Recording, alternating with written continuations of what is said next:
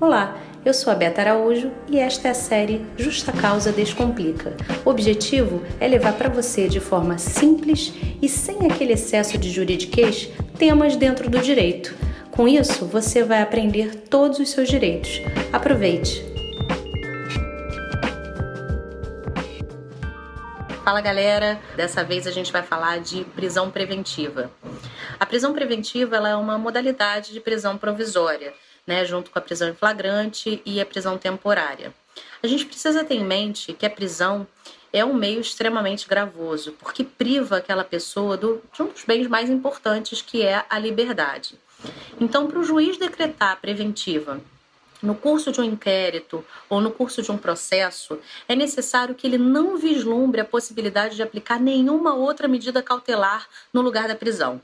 E a gente tem várias medidas cautelares expressas no artigo 319 do CPP, Código de Processo Penal. Por exemplo, a gente tem o monitoramento eletrônico, uh, proibição de frequentar determinados lugares, um, comparecimento periódico em juízo, fiança. Então, se essas medidas não forem adequadas naquele caso e só for necessária e imperiosa a prisão preventiva, é que ela vai ser decretada. A prisão é a última rácio. Tenham isso em mente, beleza? Para ser decretada preventiva, é preciso que se tenha o fumus comissi delite. Lá vem o latim, né? O fumus comissi delite nada mais é do que indícios suficientes de autoria, ou seja, há indícios suficientes de que aquela pessoa determinada praticou aquele fato, aquele crime, e é necessário que você tenha prova de existência de um crime. É óbvio, não é mesmo? O artigo 312 nos traz os requisitos, né? As situações em que a preventiva pode ser decretada. A primeira, olha, eu vou falar em ordem, é a garantia da ordem pública. Ou seja, o juiz decreta uma preventiva para garantir a ordem pública. Agora, o que é isso? Ordem pública é um conceito muito vago, né? E aí, infelizmente, ele dá uma abre uma brecha para uma certa elasticidade. Agora, tenham em mente que ordem pública não é sinônimo de clamor público. Então, o juiz, por exemplo, não pode decretar uma preventiva para simplesmente atender ao clamor daquela população que está revoltada com a prática daquele crime supostamente praticado por aquela pessoa acusada, beleza? Agora, ele pode decretar uma preventiva uh, para impedir a reiteração de práticas criminosas, é, de acordo com a periculosidade do agente ou com a gravidade em concreto de um delito. Tá? Outro requisito é a garantia da ordem econômica. Para grande parte da doutrina, a garantia da ordem econômica seria uma espécie de garantia de ordem pública, né? Mas ela teria ligação com determinados tipos de crime, por exemplo, aqueles crimes contra a economia popular, contra a ordem econômica. Beleza?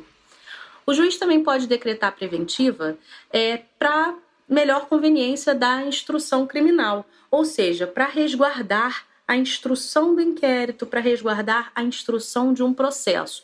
Então, por exemplo, a gente tem uma pessoa que está ameaçando testemunhas, a gente tem uma pessoa que está é, tentando destruir provas materiais daquele fato que está sendo investigado. Então, nesses casos, o juiz pode decretar preventiva. E também pode decretar preventiva para assegurar a aplicação da lei penal. O que, que é isso? Bom, é, o processo penal ele precisa ser eficaz, efetivo, né? Então, de que, que adianta a gente movimentar todo um aparato judicial se no final do processo a pessoa sequer vai responder pelo crime que praticou, se ficar, obviamente, demonstrado a sua prática, né? Então, nesse caso, é, o juiz ele decreta preventiva. Agora, por exemplo, é, a pessoa fugiu, o, aquele acusado fugiu.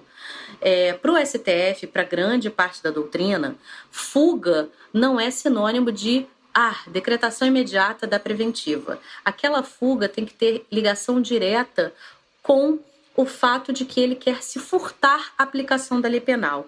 Então, se, por exemplo, em um determinado momento, uma pessoa fugiu para assegurar a sua integridade física com medo de represária de determinadas pessoas, não caberia a preventiva.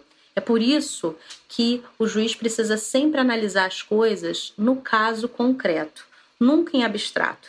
Ele precisa examinar tudo que ele tem em mãos para decretar ou não uma preventiva.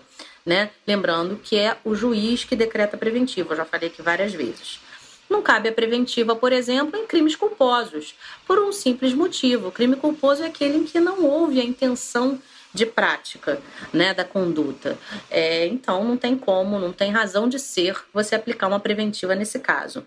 Em crimes também cuja pena máxima seja igual ou inferior a quatro anos. Uh, no artigo 236 do Código Eleitoral, a gente também tem uma, um caso muito interessante, né? Cinco dias antes e até 48 horas após a eleição, a pessoa não pode ser presa, salvo em determinadas situações. Crime flagrante ou em virtude de sentença condenatória por crime inafiançável.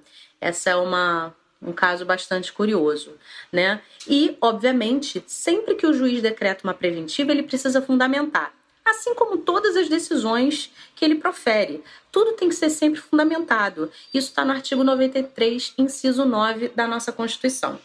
Agora, a gente precisa lembrar também que a prisão provisória, ela não, é, a prisão preventiva, ela não é eterna. Ela é uma prisão provisória, né? Então, se o juiz, naquele caso concreto, verificar que não tem mais razão de ser do acusado continuar preso preventivamente, ele revoga a prisão preventiva. Isso não quer dizer que ele não vai mais responder por nada. Isso só quer dizer que a prisão preventiva não se mostra mais necessária e adequada àquele caso concreto. E o prazo da preventiva também é muito importante a gente falar.